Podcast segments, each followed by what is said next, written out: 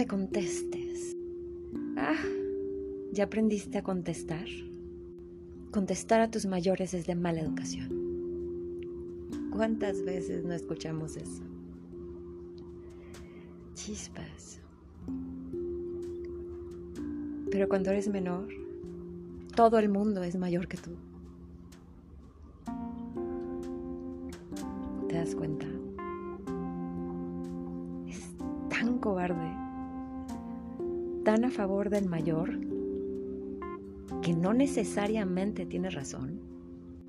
Esta creencia va tan en contra de los derechos humanos más básicos de los menores.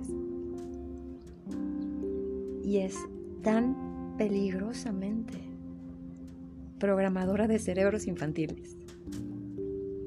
Esta buena educación que vivimos cuando niños es castradora de vidas. ¿Con qué derecho? ¿Por tradición?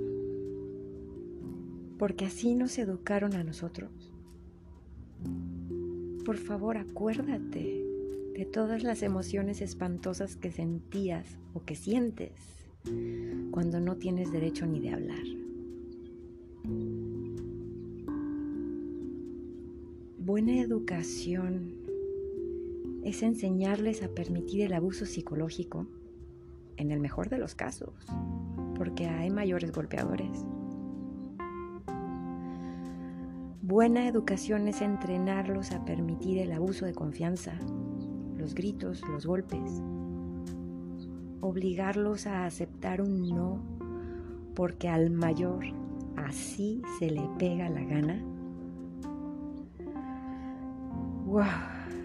Me horroriza cuánto daño le hizo a mi vida estar tan bien educada. Qué idea tan peligrosamente al revés. Bienvenido Dios en acción. Entonces, ¿es de mala educación defenderte? ¿Es de mala educación decir lo que sientes? ¿Es de mala educación decir lo que verdaderamente piensas? Negociar un no que te quieren imponer. ¿Es de mala educación exigir respeto? Es de mala educación pensar diferente, hacer diferente, ser diferente que tu mayor. Es de mala educación decir no, no lo acepto, no lo quiero, no me gusta. Crecemos con toda esta inconveniente programación. Y los padres, los mayores, lo siguen haciendo con sus hijos. Porque así es. Qué fuerte, ¿no? Y esto puede parecer muy conveniente para los mayores. Al momento, en apariencia, imponen su voluntad rápido, sin quejas, porque no están permitidas. Y se acaba el tema, según ellos ya están felices porque ya escupieron toda la basura que tenían que escupir. Y entonces hay cero comunicación, hay cero confianza, hay menores llenos de resentimiento, hay menores deprimidos y oprimidos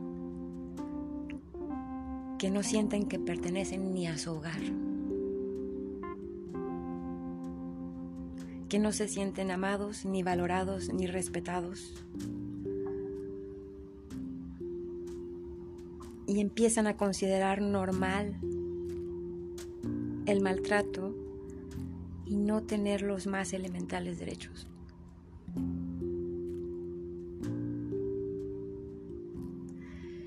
Qué fuerte, ¿no? Ahora entiendo tantas cosas. Qué creencia tan peligrosa. ¿No quieres que te conteste mal? No le hables mal. Un regaño puede ser una conversación, no tiene que ser un pleito. Un regaño puede ser una conversación. no tiene que ser un monólogo. Un regaño puede ser una negociación, no tiene que ser una imposición. Esto es constructivo. Esto desarrolla talentos en los menores, talentos importantísimos en la vida de todos, como saber decir no sin sentir culpa. ¿Te suena conocido?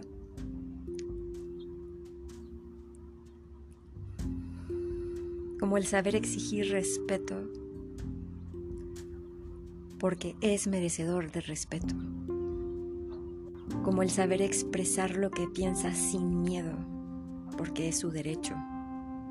Como el saber distinguir en qué batallas vale la pena participar.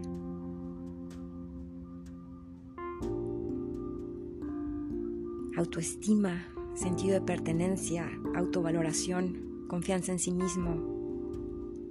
Esto es constructivo y esto sí es buena educación. Ojo Dios en acción. No repitamos esta espantosa creencia que hace tanto daño. Buena educación. Piensa, recuerda lo dañina que es. Feliz semana de comunicación abierta con los menores. De respeto a tus menores. Porque son seres humanos completos, atrapados en un cuerpo pequeño. Nada más. Y todo lo que aprenden lo aprenden de ti. Hasta pronto, Dios en acción. Nos vemos el próximo martes. Mi libro, El mundo al revés, herramientas para ser un Dios en acción. Mi sitio, elmundoalrevés.info. Gracias por escuchar. Hasta pronto, besos.